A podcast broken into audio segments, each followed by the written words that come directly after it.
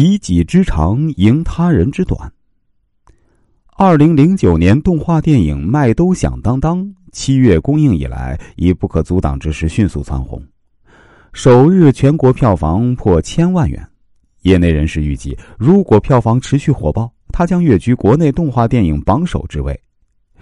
为何看上去傻傻的小猪麦兜竟有如此之高的票房呢？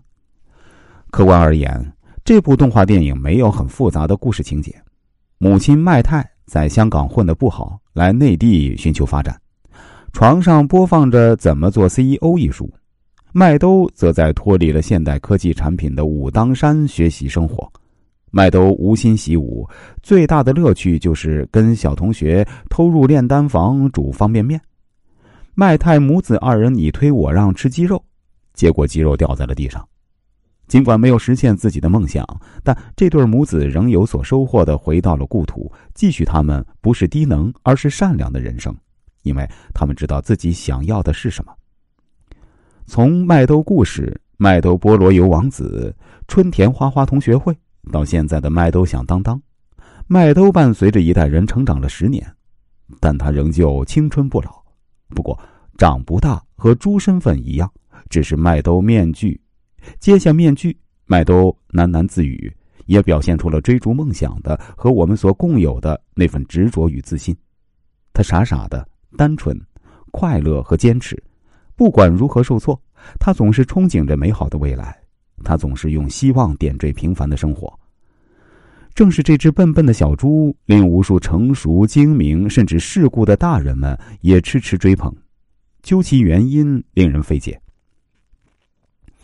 从心理学方面讲，有一种观点被称作“互相吸引”，是指人在性格、兴趣、气质、能力、特长和思想观念等方面，一方的缺陷或者差异正好构成了另一方的完美。所以，走在大街上，这样的场景我们时常可见：亭亭玉立的美女总是挽着一个长相并不怎样的男人，潇洒的帅哥怀里搂着一个其貌不扬的女孩，麦兜亦是如此。单纯善良，非常容易满足，对任何人都坦诚相待。回首我们自己的流年岁月，这几乎是每个人的写照。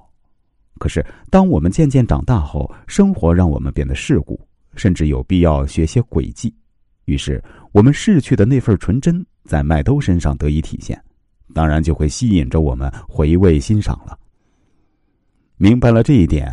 如果你想像麦兜一样响当当的影响别人，可以尝试一下攻其弱点，然后用谦逊的方式在他面前尽显此方面的才能，让他知道有你在，你在这方面的缺点就会得到弥补，这样你的目标就得以实现了。古语说“人无完人”，为了弥补自己的不足，我们在现实生活中就会注意去寻找那些他能弥补你这些缺点的人。以实现完美组合。